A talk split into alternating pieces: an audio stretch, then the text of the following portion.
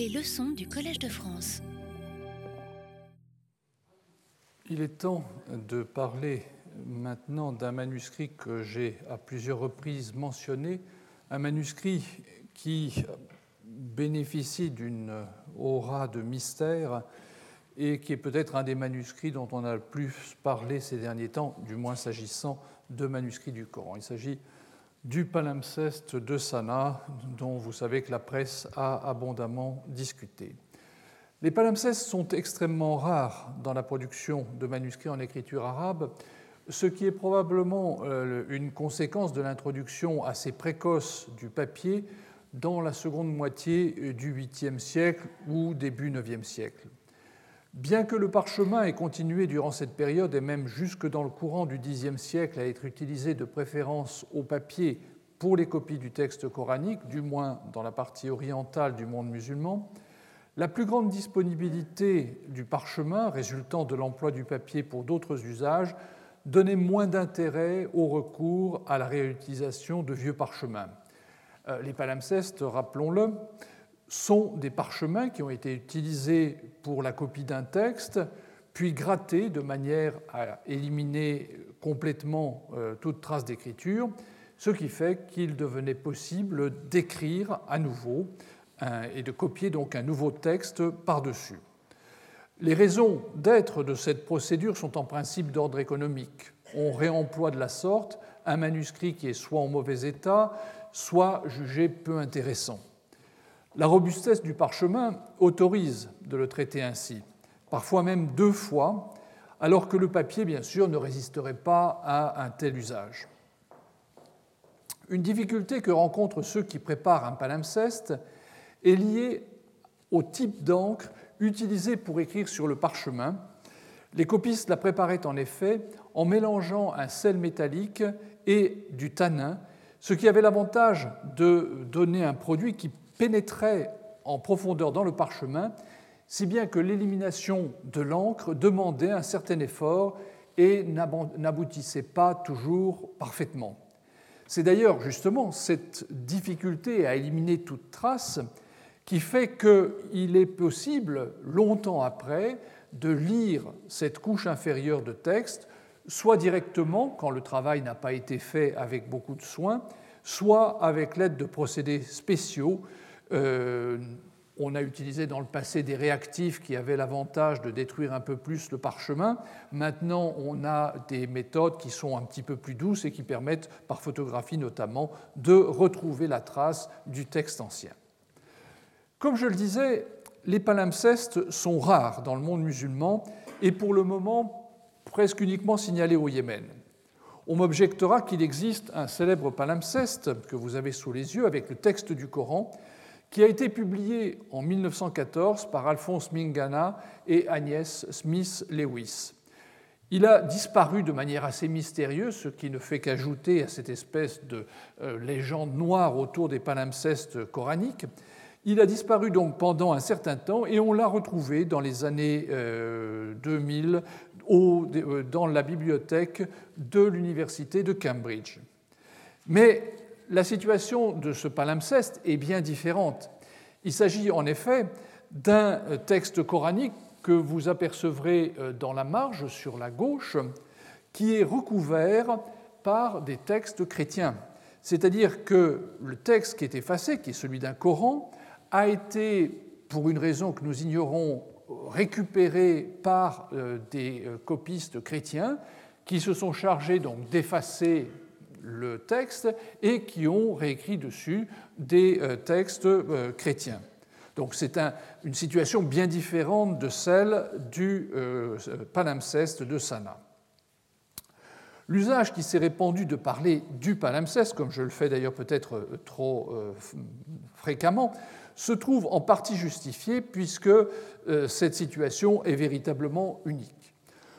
Ce manuscrit se trouvait parmi les fragments en très grande majorité coranique qui furent découverts en 1973 entre le plafond et le toit de la grande mosquée de Sanaa au cours de travaux de restauration dirigés par l'architecte italien que vous voyez sur cette photo, Paolo Costa.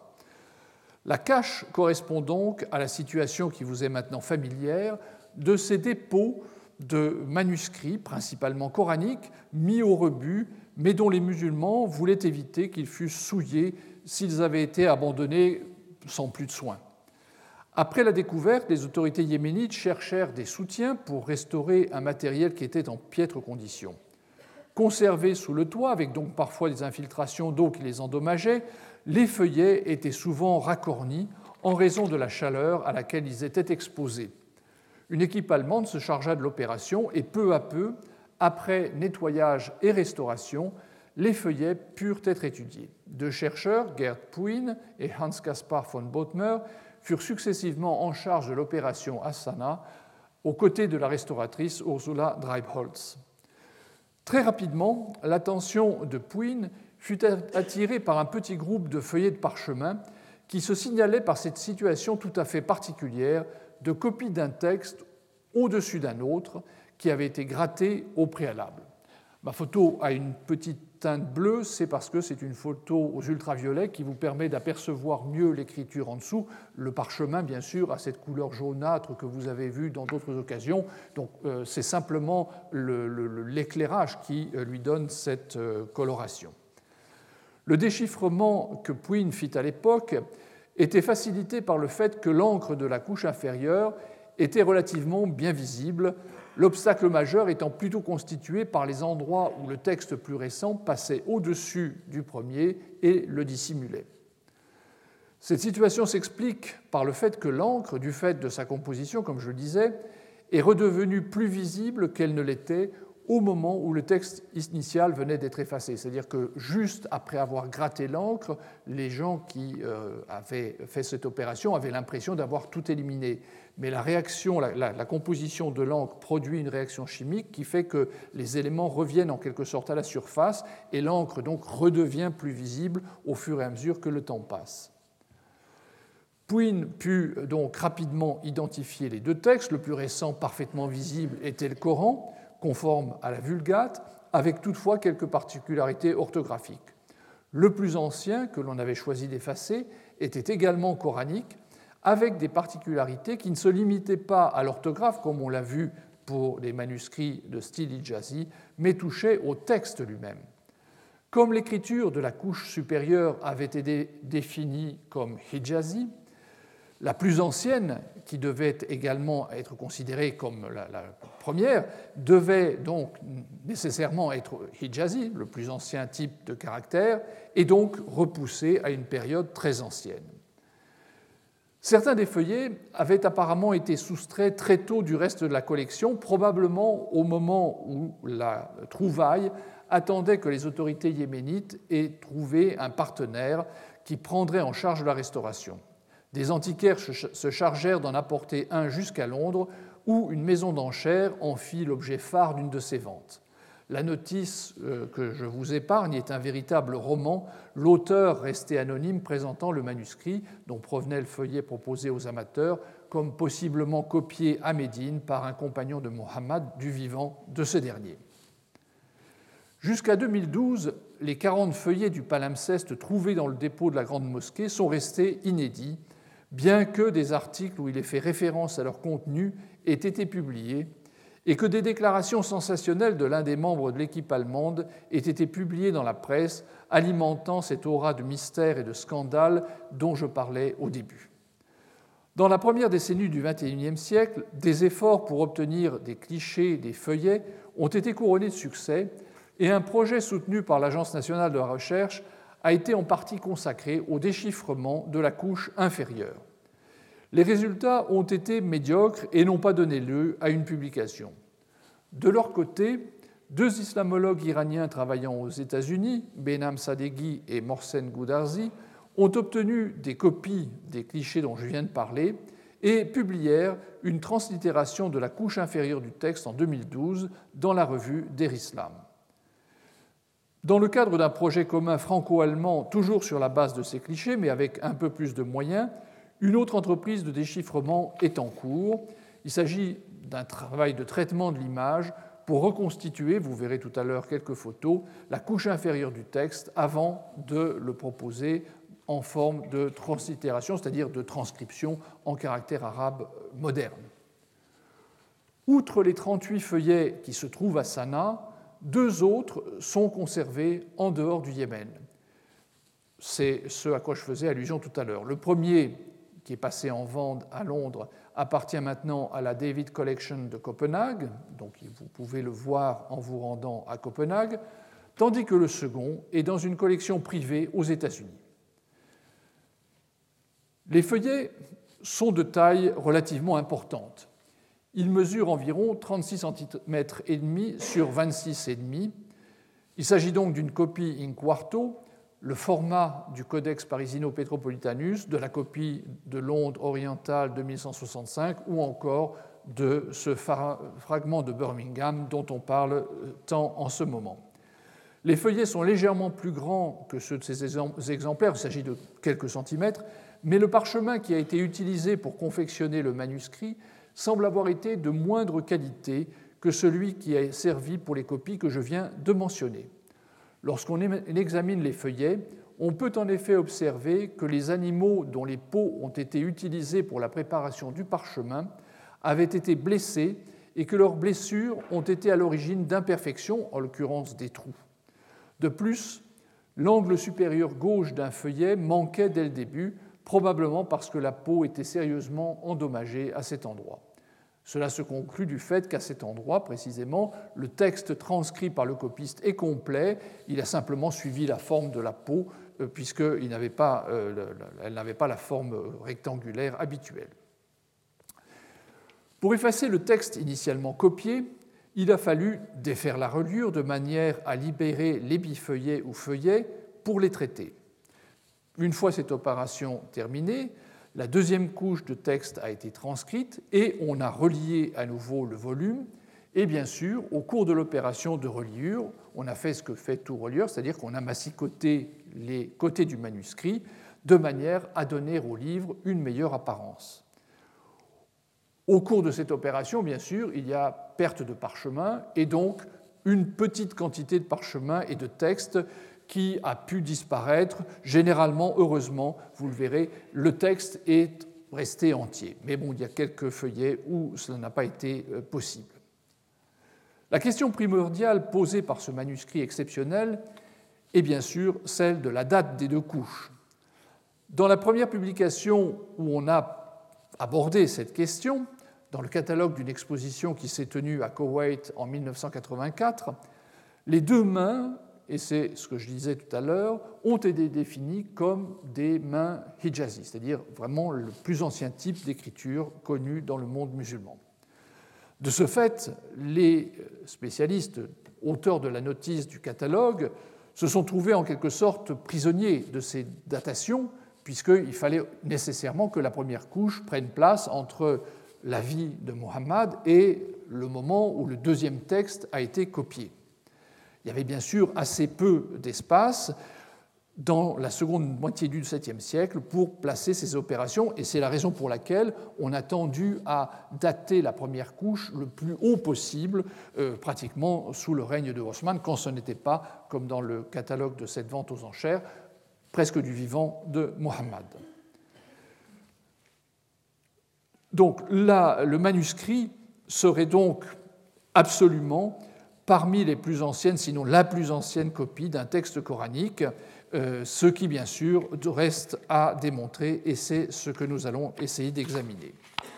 Pour tenter de clarifier cette question, on a bien sûr fait appel à des analyses du parchemin par la méthode du carbone 14 de manière à avoir une première réponse. Alors cette première datation euh, a été faite sur le feuillet qui est aux États-Unis, dans une collection privée et euh, qui a été datée à Stanford.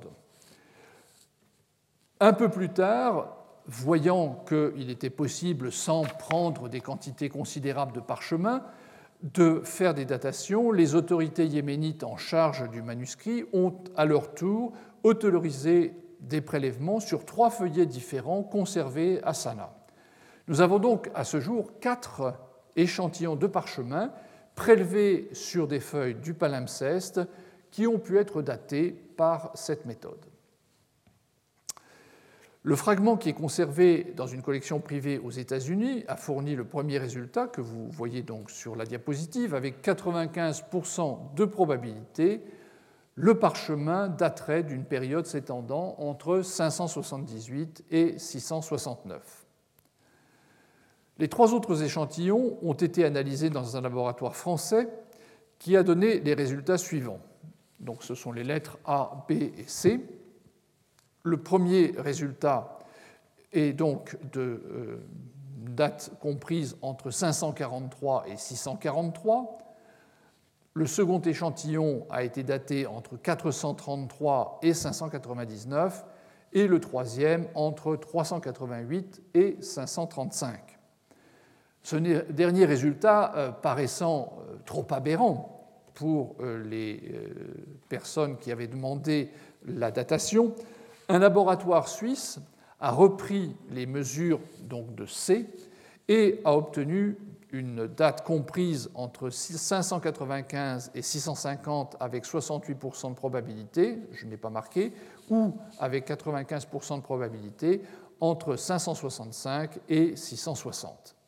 Tandis qu'un autre laboratoire, toujours avec le même échantillon, qui est bien sûr euh, c'est un, échantillon qui a été transformé en gaz. C'est pour ça qu'on peut le remesurer euh, à plusieurs reprises. Euh, le, parchemin lui-même a cessé d'exister, il a été vaporisé, mais le, carbone 14 lui-même est dans une sorte de petit récipient qu'on peut analyser à nouveau. Et donc le laboratoire allemand a obtenu une fourchette allant de 530 à 610 avec 77% de probabilité. On remarquera que deux des résultats qui ont été obtenus, 578, 669 et 543, 643, de même qu'une des relectures, 565, 660, coïncident d'assez près avec le résultat qui nous a été euh, communiqué pour le fragment de Birmingham, qui est donc 568, 645. Il y a donc de ce point de vue-là une sorte de convergence qui est intéressante, ce qui laisse au moins présumer que les deux manuscrits sont approximativement contemporains. Est-ce que ces résultats sont acceptables tels quels? Ils seraient assurément compatibles avec, avec, une, mise par écrit du texte coranique du vivant de Mohammed, survenu, je vous le rappelle, en 632. Mais comme le manuscrit contient la sourate 9, qui serait, selon la tradition musulmane, la dernière à avoir été révélée, cela impliquerait que la copie a été réalisée à l'extrême fin de son apostolat, donc vraiment en 632. Les fourchettes proposées par les datations par le carbone 14 laissent alors un espace de 11 à 37 ans. Je prends les choses de manière un petit peu absurde, un peu littérale, mais euh, c'est simplement pour permettre de raisonner sur ces résultats. Euh, donc euh, l'espace laissé est de 11 à 37 ans, ce qui est finalement extrêmement réduit en faisant l'hypothèse d'une compilation du texte sous le règne d'Abou Bakr, le premier calife, c'est-à-dire avant 634, la situation ne se verrait donc pas considérablement modifiée, mais elle serait bien sûr plus difficilement compatible avec une mise par écrit sous le règne de Haussmann qui nous entraîne jusqu'à 656. Donc voilà ce que nous apprend le carbone 14. Est-ce qu'on peut aller un peu plus loin? Est-ce que, bien sûr, on peut euh, utiliser un peu mieux euh, les données directement perceptibles? Et c'est le point sur lequel je voudrais maintenant revenir. La date de la couche supérieure d'écriture constitue un terminus antequem qui est très contraignant dont la datation ne peut reposer que sur des indices paléographiques, codicologiques ou philologiques. On ne peut pas utiliser le carbone 14 pour dater la couche supérieure, dans la mesure où nous savons qu'entre la couche supérieure et la fabrication du perchemin, on a eu le temps de copier le premier texte. Donc le, laps de temps disqualifie complètement euh, cette approche. On pourrait, bien sûr, procéder à des prélèvements de l'encre en imaginant que cette encre est fabriquée avec du carbone, mais ça n'est pas le cas. C'est une encre métallogallique, donc on ne peut pas dater l'encre elle-même. Si elle contenait du carbone, bien sûr, on pourrait la dater avec la méthode du carbone 14, mais ça n'est pas le cas.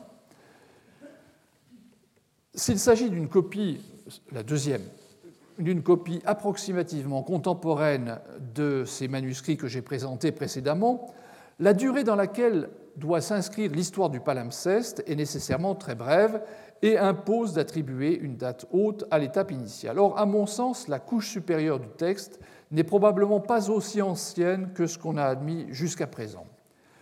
L'écriture, d'une part, relativement régulière et peu inclinée, me paraît plus en phase avec des styles qui sont en usage dans la première moitié du 8e siècle. Ce qui coïncide d'autre part avec l'orthographe d'une préposition assez courante, la préposition ala, euh, que vous voyez à cet endroit.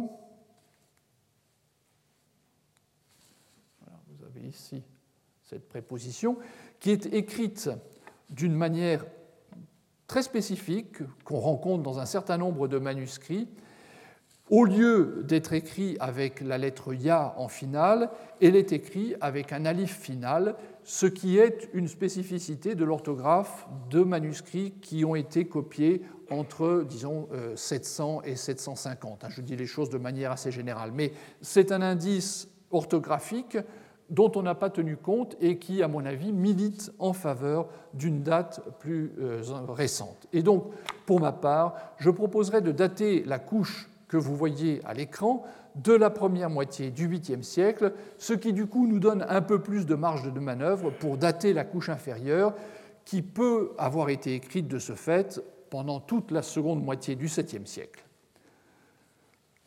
Le texte de la couche supérieure, plus récent donc, est plus régulier dans sa densité que celui de la couche inférieure. Ce dernier est passablement irrégulier comme cela ressort d'une confrontation avec l'édition moderne du texte coranique.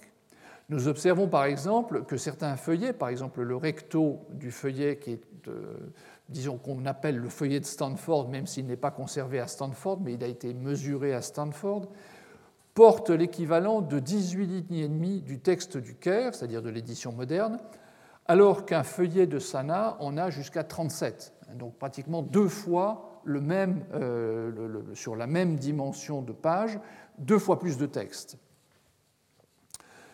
Comme dans le Codex Parisino-Petropolitanus, la différence entre le recto et le verso d'un feuillet écrit par la même main peut être notable. Donc, ce n'est pas simplement une affaire de copiste qui change, c'est la même main qui peut euh, densifier son écriture. Et sur le feuillet qui est conservé à Copenhague, on a par exemple au recto 26 lignes et au verso 22. Donc un aspect assez irrégulier qui rend les évaluations difficiles. Et malgré tout, je pense qu'on peut considérer qu'à l'origine, on a utilisé à peu près 20 mètres carrés de parchemin pour préparer cette copie. Cette estimation repose sur deux hypothèses. Une, que il est possible d'évaluer la densité de l'écriture sur la base de ce que nous avons. Nous avons 40 feuillets, hein, c'est-à-dire euh, moins que la moitié du texte total, à supposer que le texte soit équivalent à la Vulgate moderne. Deux, que la couche inférieure du palimpseste représente, et c'est un petit peu la conséquence de ce que je viens de dire, un texte pratiquement identique à la version de Haussmann. Si nous avons affaire à un autre Coran avec plus ou moins de texte, bien sûr, mon évaluation tombe par terre. Mais si cette, estimation est exacte, on peut évaluer que cette copie avait grosso modo demandé autant de parchemin que le codex Parisino-Petropolitanus qui va nous servir de point de comparaison par la suite. L'examen de l'écriture elle-même, la paléographie, ne permet pas de donner plus de précision mais indique que le manuscrit est bien un produit de cette époque. Vous voyez l'écriture. Alors ça, c'est le résultat de ce travail qui est actuellement en cours, où on est en train de faire apparaître la couche inférieure euh, après avoir redessiné minutieusement le contour de toutes les lettres, de manière à le lire indépendamment. Alors vous voyez euh, des lettres euh, en vert qui correspondent à des corrections. Parce qu'il y a en fait le, palimpseste, et c'est intéressant, et ça va aller dans le sens de ce que je disais, le palimpseste a été copié, mais il a été aussi corrigé. Ce qui veut dire qu'il a fallu du temps pour que des lecteurs apportent ces petites modifications. Hein, donc c'est un autre argument en faveur d'une datation plus tardive de la couche supérieure. Donc ce travail permet de rendre lisible directement le texte du Coran avec des zones grisées qui correspondent au passage de l'écriture. Le, noir, c'est ce qui est directement observable sur le cliché aux ultraviolets, et le gris, c'est donc ce qui est sous l'écriture, mais qu'on peut restituer avec beaucoup de vraisemblance. Donc la mise en page sur ce détail, vous voyez qu'elle est absolument similaire à ce qu'on a vu sur les autres manuscrits, avec des lignes longues, des un nombre de lignes irrégulier, je l'ai déjà dit, et également ce trait très, très, très particulier de l'époque, une absence quasi totale de marge, et pas seulement parce qu'on a massicoté le manuscrit, mais parce que dès le début, l'écriture venait pratiquement au ras du bord du parchemin, comme les autres manuscrits de cette époque. De manière peut-être plus sensible que sur d'autres exemplaires contemporains, les lignes ne sont pas toujours très respectueuses de l'horizontale il y a, voyez, des sortes de petites sinuosités qui laissent supposer que les copistes n'étaient peut-être pas très très experts. Regardons maintenant de plus près les feuillets. Cette scription inférieure, c'est la désignation euh, en latin de la couche inférieure de texte, nous révèle un nouvel exemple de manuscrit produit par différents copistes. Je crois pouvoir identifier trois mains qui se distinguent les unes des autres par des particularités de l'écriture, mais aussi des signes annexes, c'est-à-dire les séparations de versets. Voilà la première de ces mains, comme d'ailleurs dans les autres euh, mains présentes sur le manuscrit, et ça n'est pas surprenant, elle est de style hijazi, c'est-à-dire on reconnaît l'inclinaison des astes typiques de ce style, avec les alifs inclinés vers la droite et euh, avec un retour inférieur, vous voyez, assez euh, marqué. Le CAF final se distingue de ce que nous avons vu dans d'autres manuscrits par le fait qu'au lieu d'avoir une ligne inférieure qui s'étend euh, considérablement, euh, il s'arrête pratiquement juste à la verticale de la euh, supérieure. Dans d'autres manuscrits, en revanche, cette ligne-là se poursuit sur la ligne plus vers la gauche. Le mime final est parfois terminé par une courte queue horizontale et parfois, comme vous le voyez ici dans le mot arrahim de la basmala, c'est un rond, sans queue du tout, une particularité aussi de euh, cette époque dont je reparlerai par la suite euh, pour d'autres manuscrits. Le noun final est en forme de demi-cercle pratiquement, assez ouvert, euh, vous voyez, bien, bien souple. Euh, et le ha, à l'intérieur d'un mot et en initial, prend une forme assez particulière. Nous en avons un exemple. Euh, voilà. Ici, nous avons un exemple de ha. On a l'impression d'une sorte de petit cœur qui serait posé horizontalement sur la ligne, avec une espèce d'ouverture entre les deux yeux de la lettre. Et la lettre elle-même est placée à cheval sur la ligne de base. Quant aux séparations de versets, qui peuvent être un autre élément pour reconnaître les copistes, vous voyez, il consiste en une série de points superposés. Toutes les fins de versets ne sont pas visibles parce que parfois elles sont sous la couche supérieure d'écriture. Et dans ce cas, bien sûr, on ne peut pas les restituer puisque nous savons que la division des versets à cette époque varie par rapport à ce qu'est le texte canonique que nous connaissons aujourd'hui. Voici la deuxième main qui trace un alif moins incliné et avec moins de retour. Vous voyez, c'est beaucoup plus discret comme euh, façon de faire. Le kaf euh, final se rapproche en revanche davantage de ce que nous avons observé dans d'autres manuscrits de ce groupe hijazi, avec la, queue inférieure, euh, la, la ligne inférieure, vous voyez, qui s'étend au-delà de cette verticale. Donc ça, c'est un indice que nous avons à faire à une autre main. Les lames ont une position curieuse, presque inclinée vers la gauche, alors que dans l'autre manuscrit, elles sont plutôt presque verticales. Le noun final, au lieu d'avoir cette forme en demi-cercle, a celle d'une parenthèse. Là, vous voyez un premier exemple, on voyez un autre. Hein. Il n'y a pas cette forme ronde assez souple que nous avons observée précédemment tandis que le ha, à l'intérieur d'un mot, a pratiquement la même forme que dans l'autre manuscrit. On en a un exemple ici, euh, mais sur ce point, euh, pas beaucoup de différence. Les versets sont séparés par des groupes de trois points disposés en triangle, donc quelque chose de différent de l'autre main. Donc nous avons un ensemble de signes qui nous indiquent qu'il s'agissait d'un autre copiste. Et puis une troisième main euh, qui se caractérise avec un alif moins incliné et un retour également très court. le CAF final est également écrit avec une euh, terminaison horizontale assez allongée, que je cherche désespérément, mais que je ne vois pas sur l'écran, et je vous prie de me croire. en fin de mot, le mime final a une petite queue horizontale. Hein, de ce point de vue-là, il se distingue de ce que nous avons vu précédemment. Mais c'est surtout le ha à l'intérieur et au début d'un mot qui est très différent. Vous vous souvenez que l'autre avait la forme d'un cœur. Là, on a une sorte de barre verticale sur laquelle est accolée une forme en ovale avec les deux yeux de la lettre de part et d'autre de la ligne de base. Les séparations en versets sont en revanche très similaires à celles que euh, utilise la première main, première main c'est-à-dire trois euh, points euh, superposés.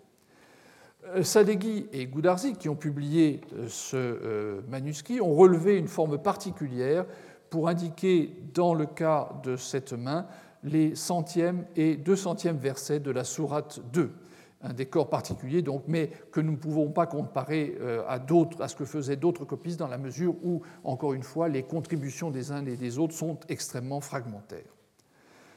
D'après les feuillets que j'ai pu examiner, une certaine attention a été prêtée à la façon de gérer le passage d'une contribution à une autre. Il semble que, comme dans le Codex Parisino-Petropolitanus, c'est du recto au verso. Nous avons ici ce qui est actuellement le feuillet 5, enfin c'est le cinquième de notre série, mais bien sûr, ça n'était pas le cinquième dans le manuscrit. Et donc le recto a été écrit par une main et le verso par une. Donc on a euh, de ce point de vue-là, une technique qui est tout à fait euh, similaire à celle que nous avons pu observer sur le Codex Parisino-Petropolitanus. Le palimpseste s'en distingue en revanche par la façon de séparer les sourates les unes des autres.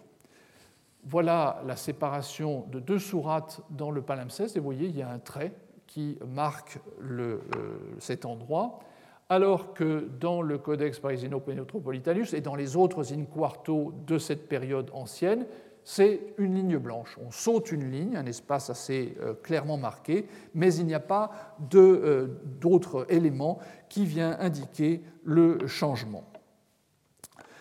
Au lieu donc de laisser cette ligne en blanc, on marque l'emplacement et euh, la question se pose de savoir si les deux éléments sont contemporains la disposition de cet élément décoratif, qui ressemble beaucoup à ce que l'on observe dans des Corans de petit format de style ijazi, laisse penser que c'est au moment de la copie que l'on a fait euh, ce trait ou le décor que nous avons vu euh, précédemment, ici, euh, donc quelque chose qui est contemporain de la copie. Le saut de ligne n'étant pas systématique entre les deux sourates, le décor occupe donc soit la fin de la dernière ligne de la sourate précédente, soit le début de celle qui commence, soit enfin se trouve pris entre deux éléments textuels, la basmala faisant immédiatement suite dans les deux derniers cas. L'introduction d'un décor rudimentaire entre les sourates est plus répandue dans des copies euh, qui ont pu être produites à l'origine pour des individus. C'est-à-dire que euh, dans l'hypothèse que je formule, les premiers manuscrits à avoir eu une décoration très modeste hein, de sourates pourraient avoir été des Corans individuels, bien différents des Corans de mosquée comme celui-ci, qui euh, sont restés plus fidèles sans doute à une façon de faire euh, ancienne. À, plusieurs, euh, à certains endroits du palimpseste, on peut déchiffrer même le titre de la sourate, ce qui est très intéressant parce qu'on se demande toujours à quel moment on a commencé à désigner euh, les sourates par un titre. Donc le palimpseste est contemporain de cette façon de faire, ce qui n'est pas le cas du manuscrit que vous avez sous les yeux, où euh, on passe de la fin de la sourate 24 à la sourate 25 sans aucune indication de titre. Il y a bien eu quelqu'un qui a ajouté ici, on ne le voit pas très bien, le titre de la sourate, mais c'est un ajout postérieur. Dans le palimpseste, en revanche, on a euh, à la fin de la sourate une formule indiquant le titre de cette dernière. Alors bien sûr, encore une fois, comme nous n'avons que 40 feuillets, nous n'avons pas une image complète du manuscrit et nous ne savons pas si la procédure était systématique ou si nous nous trouvons avec euh, des exemples un peu exceptionnels. En revanche, ce qui est intéressant, c'est qu'un manuscrit euh, de petite taille, un manuscrit oblong de petite taille de style Hijazi, trouvé dans la collection de Damas, présente à la fois décor, sommaire et titre. C'est intéressant parce que de nouveau c'est un manuscrit de petite taille, ce qui pourrait indiquer que les copies individuelles ont en quelque sorte montré le chemin ont indiqué le titre des sourates les premières et de même ont marqué par un décor le passage d'une sourate euh, à une autre. Et en plus, dans ce manuscrit euh, oblong, le, euh, le, titre est pris entre les derniers mots de la sourate 3 et la basmala, c'est-à-dire que vous avez la fin de la sourate, le titre de la sourate suivante, An-Nisa, puis un décor, puis la basmala. Donc une situation, si vous voulez, extrêmement euh, déconcertante qui montre bien que nous sommes dans une phase de tâtonnement, d'expérimentation à laquelle appartiendrait donc le palimpseste et non pas le Codex Parisino-Petropolitanus. Le texte du euh, codex du palimpseste est transcrit en scriptio defectiva, mais la scriptio plena apparaît parfois. C'est intéressant puisque théoriquement, si nous avions affaire à un manuscrit appartenant vraiment au début début de la tradition manuscrite du Coran, nous devrions avoir une scriptio defectiva totale, avec notamment le verbe kana, l'équivalent du verbe être, sans le alif euh, qui euh, vient après le kaf. Euh, ce qui nous disent les sources serait l'indice de la strate la plus ancienne. Or, dans le palimpseste de Sana, Kana est toujours écrit Kaf, Alif, Nun, donc comme, disons, on le connaît de nos jours. Euh, ce point est important puisque, comme je, je, le disais à l'instant, selon la tradition musulmane, c'est Ubaidallah ibn Ziyad qui aurait été le responsable de ce passage de la scriptio defectiva de Kana et Kala à la scriptio plena, Or, il est un gouverneur omeyyade, donc il se situe beaucoup plus tard que la période qui a été initialement envisagée comme étant celle de la copie du euh, palimpseste. Dans le palimpseste, mais aussi dans bien d'autres manuscrits de ce groupe, le traitement de Kala n'est pas systématique du tout. On y observe souvent la scriptio defectiva, que nous avons vu déjà bien des fois, c'est-à-dire que Kala est écrit sur le parchemin comme cool. Il n'y a pas de différence graphique entre les deux, c'est simplement le sens et la connaissance de mémoire du texte qui permet de distinguer les deux verbes. L'impératif cool dit et le verbe kala, il a dit.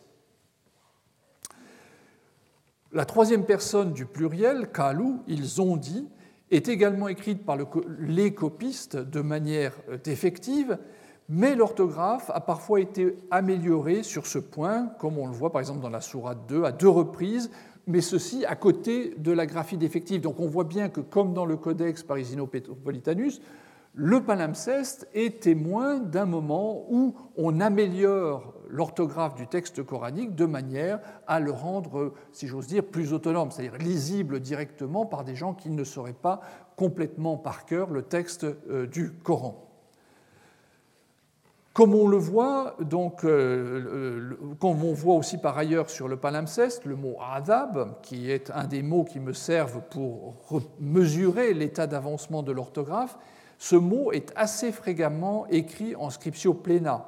À plusieurs reprises, je le relève. Donc on a une orthographe qui n'est pas finalement beaucoup plus archaïque que celle qu'on peut observer euh, sur le Codex Parisino-Petropolitanus, elle est en évolution, sur certains points plus avancés, sur d'autres en retrait par rapport au manuscrit qui nous sert de référence. C'est-à-dire qu'elle montre encore une fois cette même situation où les copistes, utilisant pour écrire un exemplaire, un modèle en scriptio defectiva, sont chargés de réagir au coup par coup et d'améliorer l'orthographe, et parfois, bien sûr, ils le font, parfois, ils ne le font pas. Hein. C'est euh, vraiment quelque chose de tout à fait important à noter.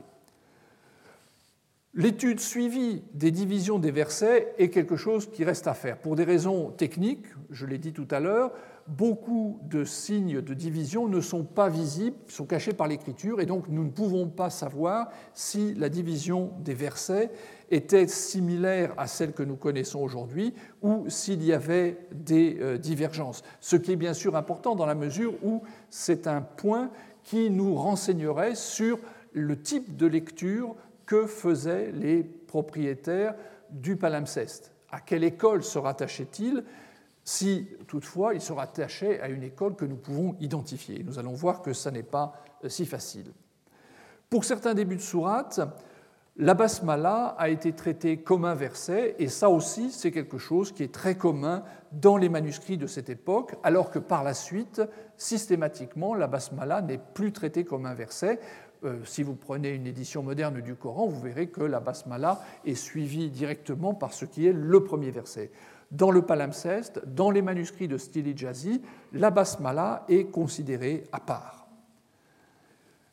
Grâce au recours au traitement euh, d'images sophistiquées euh, que j'ai mentionné tout à l'heure, j'espère qu'il nous sera possible de réaliser une transcription ou une restitution précise du palimpseste et d'arriver finalement à retrouver également ces euh, signes de division de versets qui nous permettraient d'aller un pas plus loin dans cette direction. En revanche, sur la base de ce qui peut être lu directement, nous pouvons relever que l'ordre des sourates du palimpseste est différent de celui de la Vulgate. La sourate 8, je l'ai mis également sur la diapositive, la sourate 8 fait suite à la sourate 11, la sourate 19 vient après la sourate 9, la sourate 18, bien sûr, les numéros que je donne sont des références à la Vulgate que nous connaissons, la sourate 18 vient après la 12. La sourate 25, quant à elle, fait suite à la 15 et la 13 est à la suite de la sourate 34. Enfin, plus vers ce qui devait être la fin du manuscrit, la sourate 62 se trouve à la suite de la 63 et la 89 à la suite de la 62. Parmi ces divergences par rapport à la version haussmannienne, deux rapprochements peuvent être établis avec l'une des recensions concurrentes des débuts de l'islam, le codex de Ubaye. Dans ce dernier, d'après la liste qui nous est transmise par un savant égyptien du XVe siècle, Suyuti, dans son Itkan, la sourate 18 venait après la 12 et la 62 après la 63. Donc vous voyez qu'on a euh, peut-être des indices de euh, cette appartenance à une autre tradition textuelle. Deux autres des divergences que je viens de mentionner, qui figurent sur la diapositive, ne sont pas très éloignées des données de Suyuti. La sourate 19 ne suit pas immédiatement la 9, mais elle en est séparée par la sourate 11, une situation que l'on retrouve pour la sourate 89, qui, dans le codex d'Ubaï, était séparée de la 62 par la 66. En revanche, les séquences 11 puis 8, 15 puis 25, 13 puis 34 sont propres au palimpseste. Dans la liste de Suyuti, l'ordre est de ce point de vue-là tout à fait différent. On trouve la sourate 10, puis la sourate 8, puis la sourate 9, la 11, la 15, puis la 42, la 25, etc. Donc là, de ce côté-là, il n'y a rien à euh, rechercher. Par parenthèse, il est à noter que d'autres manuscrits du fond de Sana présentent également un ordre des sourates différent de celui de la Vulgate haussmannienne. Cette séquence différente pose bien sûr une question, celle de savoir si le contenu des sourates du palimpseste était identique à ceux de la Vulgate haussmannienne. En effet, comme vous le savez, la présentation de cette dernière correspond à un classement qui repose grosso modo, je dis grosso modo parce que ce n'est pas absolument euh, mathématique, sur la longueur décroissante des sourates. C'est-à-dire qu'au début, vous avez des sourates les plus longues et à la fin les plus courtes, à l'exception de la sourate 1, la Fatiha, qui a un statut particulier et qui se trouve être une petite sourate au tout début du Coran. Si le palimpseste suivait le principe de la Vulgate, du texte coranique que nous connaissons, on est en droit de se demander si la sourate 19 était plus longue que celle que nous connaissons dans la Vulgate, puisque dans le palimpseste, elle vient directement après la sourate 9. Encore une fois, l'état fragmentaire du texte ne nous permet pas de répondre à cette question, puisque nous n'avons pas l'intégralité du texte de la sourate 19. Une particularité intéressante du manuscrit concerne la même sourate 9 dont je viens de parler. On sait qu'elle est la seule dans la version haussmannienne à n'être pas précédée par une basmala. Or, ici, nous avons le début de la sourate 9, hein, et vous voyez ici la basmala, donc sourate 9 commençant par la basmala, c'est une anomalie. Puis vous avez ici la formule Hadi Hatima al, euh, pardon, donc là, le, nom de la, de pardon, oui, c'est ça, c'est le nom de la sourate. Et puis vous avez ici surtout cet élément qui est très important, la takul basmala, c'est-à-dire que le, copiste dit au lecteur ne prononce pas la basmala, c'est-à-dire qu'il écrit la basmala, mais il lui donne une consigne dans le texte du Coran. Hein. Donc c'est quelque chose qui ne fait pas partie du Coran, qui est intégré dans le texte du Coran pour dire euh, ne, la lit pas. Hein. je, l'ai écrit, mais ne la lit pas. Donc quelque chose de tout à fait euh, particulier euh, qui demande bien sûr à être étudié. C'est un rappel pour le lecteur, point significatif, puisque montre que cette copie, de même que les autres dont il a été précédemment question, était destinée à être lue. Parce que si vous avez dans le texte l'Atakul Basmala, c'est pas qu'on ait copié le texte du Coran pour avoir le texte du Coran par écrit, c'est qu'il servait à des gens qui lisaient et qui recevaient des instructions dans le euh, texte du Coran. Autant ce point, la séquence des sourates, est facile à établir et ne nécessite pas une évaluation fine, autant ce que nous pouvons actuellement comprendre de la division en versets reste donc trop flou pour tirer des conclusions. Considérons maintenant le texte lui-même afin d'évaluer sa position par rapport à la Vulgate en nous, nous replaçant bien sûr dans le contexte du 7e siècle. L'examen du texte coranique, qui figure sur un manuscrit de cette période, le Codex Parisino-Petropolitanus dont je vous parle beaucoup, nous a permis de noter que dans l'état où nous le connaissons, il coïncide en substance avec la Vulgate haussmannienne, en faisant abstraction, bien sûr, des variations rendues possibles par l'absence de diacritique, de signes orthoépiques ou encore la notation des voyelles brèves. Mais le, squelette consonantique, le rasme, est parfaitement euh, euh, compatible avec la Vulgate. Les autres informations viennent en quelque sorte en supplément. Le texte de ce manuscrit, le Parisino Petropolitanus, ne résulte pas d'une transcription stricto sensu, mais d'une entreprise de copie dans laquelle les intervenants ont eu la faculté d'apporter des améliorations à la scriptio defectiva du modèle qu'ils utilisaient. Ces différents éléments appellent donc à envisager avec prudence les conditions mêmes de la transmission du texte, voire son statut. Les copistes paraissent avoir disposé à cette époque d'une certaine souplesse on en a eu un exemple, pour apporter des améliorations ponctuelles au modèle qu'ils avaient sous les yeux ou des informations complémentaires, et leur approche, comme en témoigne l'orthographe, la ponctuation des versets, même l'écriture, est profondément marquée par des options personnelles. Certes, il y a des règles, mais si un code de présentation a pu être suivi pour asseoir l'autorité de la copie en manifestant son appartenance à un ensemble bien précis, cela ne s'est toutefois pas passé selon une procédure de copie tout à fait conventionnelle.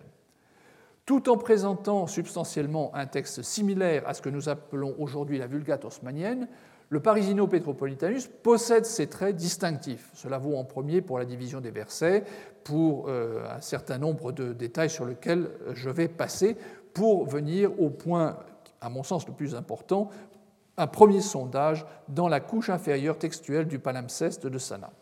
Je prends comme exemple le début de ce feuillet où se trouve la fin de la sourate 8 et le début de la sourate 9 que nous avons déjà observé à l'instant.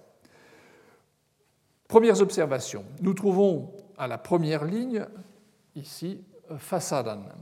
Le mot qui signifie corruption, dépravation, est orthographié différemment de ce qu'on trouve à l'époque dans le Parisino Petropolitanus, où on lit fasadun avec un A long indiqué par la présence d'un alif, autrement dit un cas de scriptio plena, ce qui n'est pas le cas ici, on a une scriptio defectiva et une terminaison casuelle complètement différente. La variante du palimpseste est difficilement explicable et me semble être plutôt une faute de copie.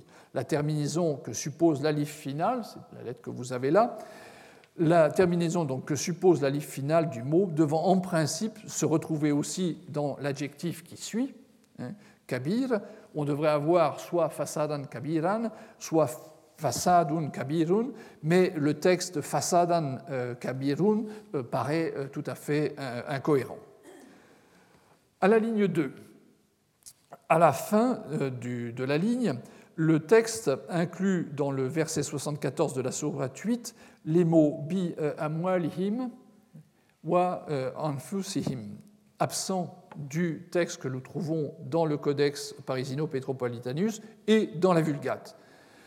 La variante que nous donne le palimpseste n'est pas une variante qui tombe absolument de n'importe où. Elle a un parallèle dans le Coran, dans la Sourate 4, au verset 95, entre autres, où on lit Les combattants dans le chemin d'Allah, de leurs biens et de leurs personnes. Donc c'est exactement cette expression qui est tout à fait coranique.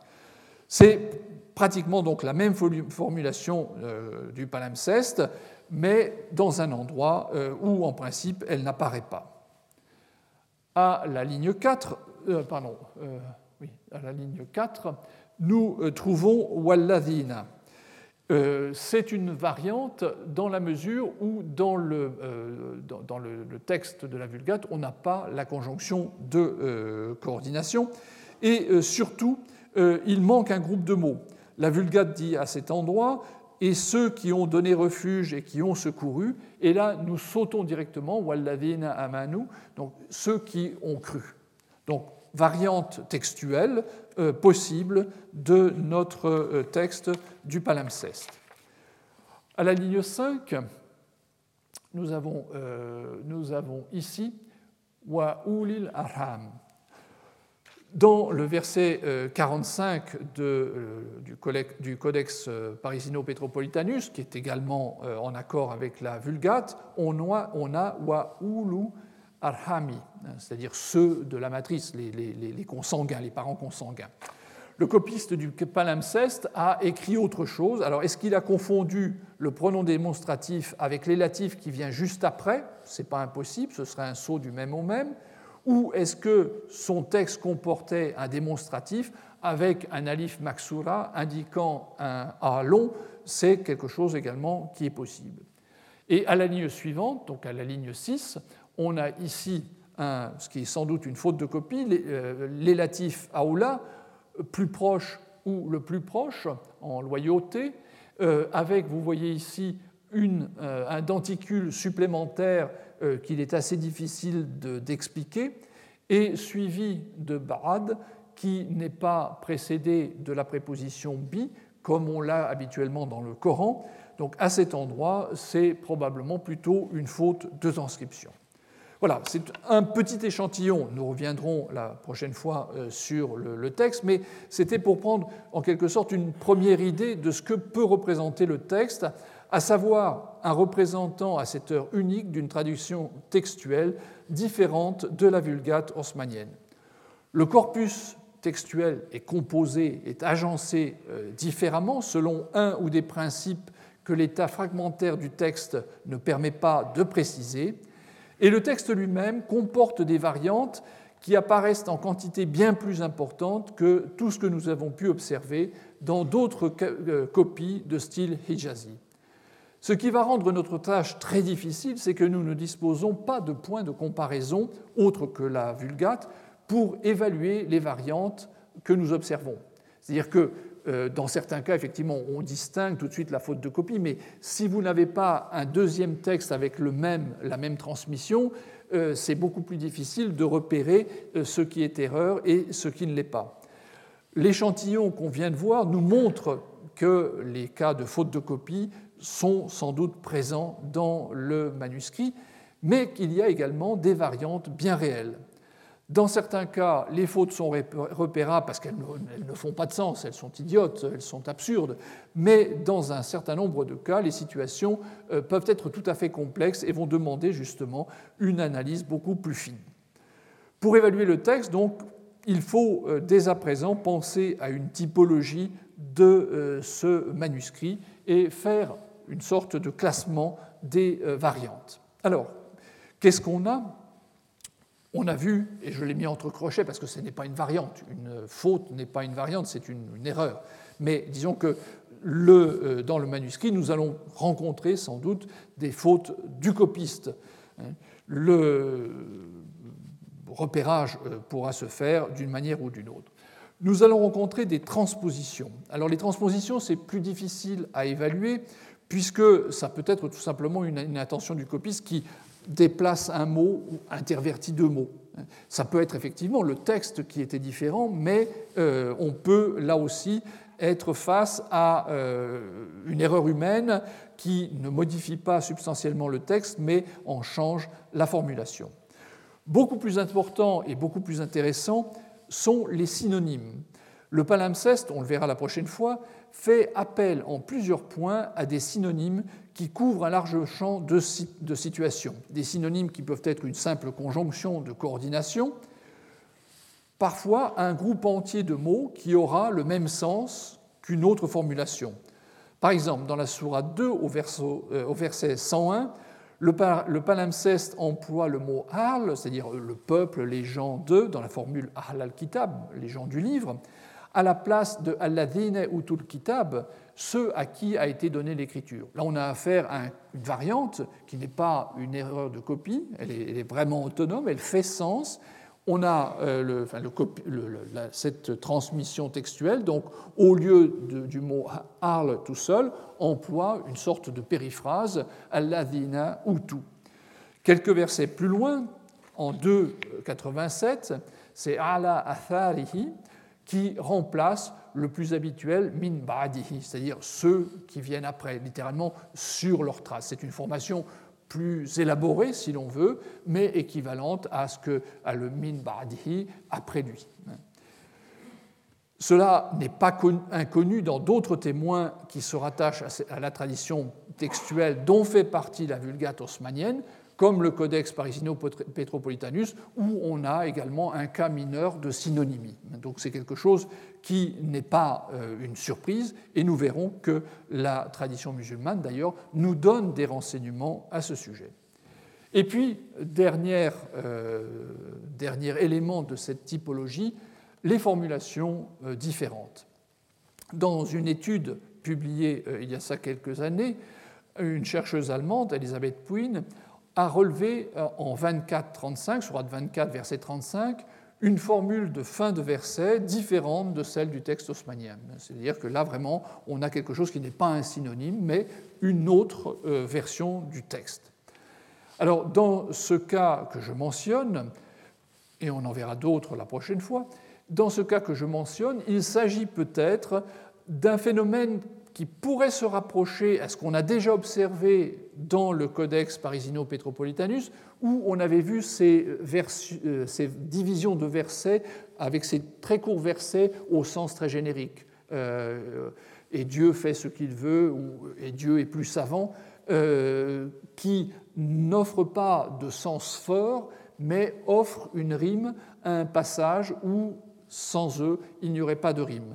Donc, dans euh, ce verset 35 de la sourate 24, euh, il n'est pas impossible qu'on ait un phénomène similaire, simplement le travail éditorial a été fait peut-être par d'autres personnes qui ont préféré une autre formule à celle que connaît la Vulgate. Le palimpseste donc indiquerait que cette recomposition avec les euh, formulations différentes a pu se, ce travail pardon, de, euh, éditorial a pu se faire en euh, comités différents, si vous voulez, et que certains ont opté pour une façon de faire, se sont repentis, ont changé d'idée, etc., etc. Dans plusieurs cas, la formulation est différente parce que la personne du verbe la personne du pronom change, ce qui a bien sûr une incidence sur le texte. Si c'est tu, ça n'est pas la même chose que il. Et donc, dans un certain nombre de cas, le palimpseste nous donne des variantes qui sont des formulations différentes, non pas qu'elles soient très considérablement différentes, mais ce changement de personne, bien sûr, a une incidence sur le texte lui-même, sur le sens du texte lui-même. Enfin, l'exemple du début de la sourate 8 montre qu'il existe des passages où le texte est plus développé que dans la Vulgate et d'autres, en contraire, où il l'est moins. On a euh, aussi un autre exemple dans la Sourate 8, au verset 74, de euh, ce genre de modification. Le palimpseste contient aussi un exemple d'un verset tout entier qui fait défaut. Dans la Sourate 9, le verset 85 n'est pas dans le palimpseste. Le verset dit que ni leurs biens ni leurs enfants ne te soient un attrait. Allah veut seulement de leur fait les tourmenter en la vie immédiate et que leurs âmes s'exhalent alors qu'ils sont infidèles. Donc c'est un verset quand même assez important qui n'est pas dans le palimpseste et dont l'absence ne peut pas complètement s'expliquer par cette habituelle faute de copie du saut du même en même. C'est-à-dire qu'on a deux versets, par exemple, qui commencent de la même façon. Le copiste euh, a copié quelque chose, lève la tête parce qu'il est distrait, regarde de nouveau son exemplaire et saute par inadvertance tout, tout un verset en prenant le même début euh, qui se trouve trois lignes plus bas. Là, ça n'est pas le cas, c'est vraiment un verset qui manque. Au terme donc de cette première étape de notre examen de la couche inférieure du palimpseste, il ressort que nous avons devant nous un manuscrit qui formellement s'inscrit tout à fait au sein de l'ensemble des copies de style hijazi que nous avons examinées euh, précédemment. C'est-à-dire que matériellement, il est le jumeau, si j'ose dire, de euh, copies que nous avons vues. Il en respecte les codes parce qu'il est produit dans un contexte similaire. D'un autre côté, il présente des particularités textuelles que nous devrons maintenant étudier de plus près, mais l'échantillon que nous venons de voir nous amène à conclure que ces particularités ne relèvent pas de la même typologie que celle de copies qui, comme le Codex Parisino-Petropolitanus, renvoient à une tradition principale. Elle renvoie à un autre départ manuscrit. Il nous faudra maintenant entrer plus profondément dans le texte pour tenter d'en définir l'identité avec précision. Merci. Retrouvez tous les contenus du Collège de France sur www.colège-2-france.fr.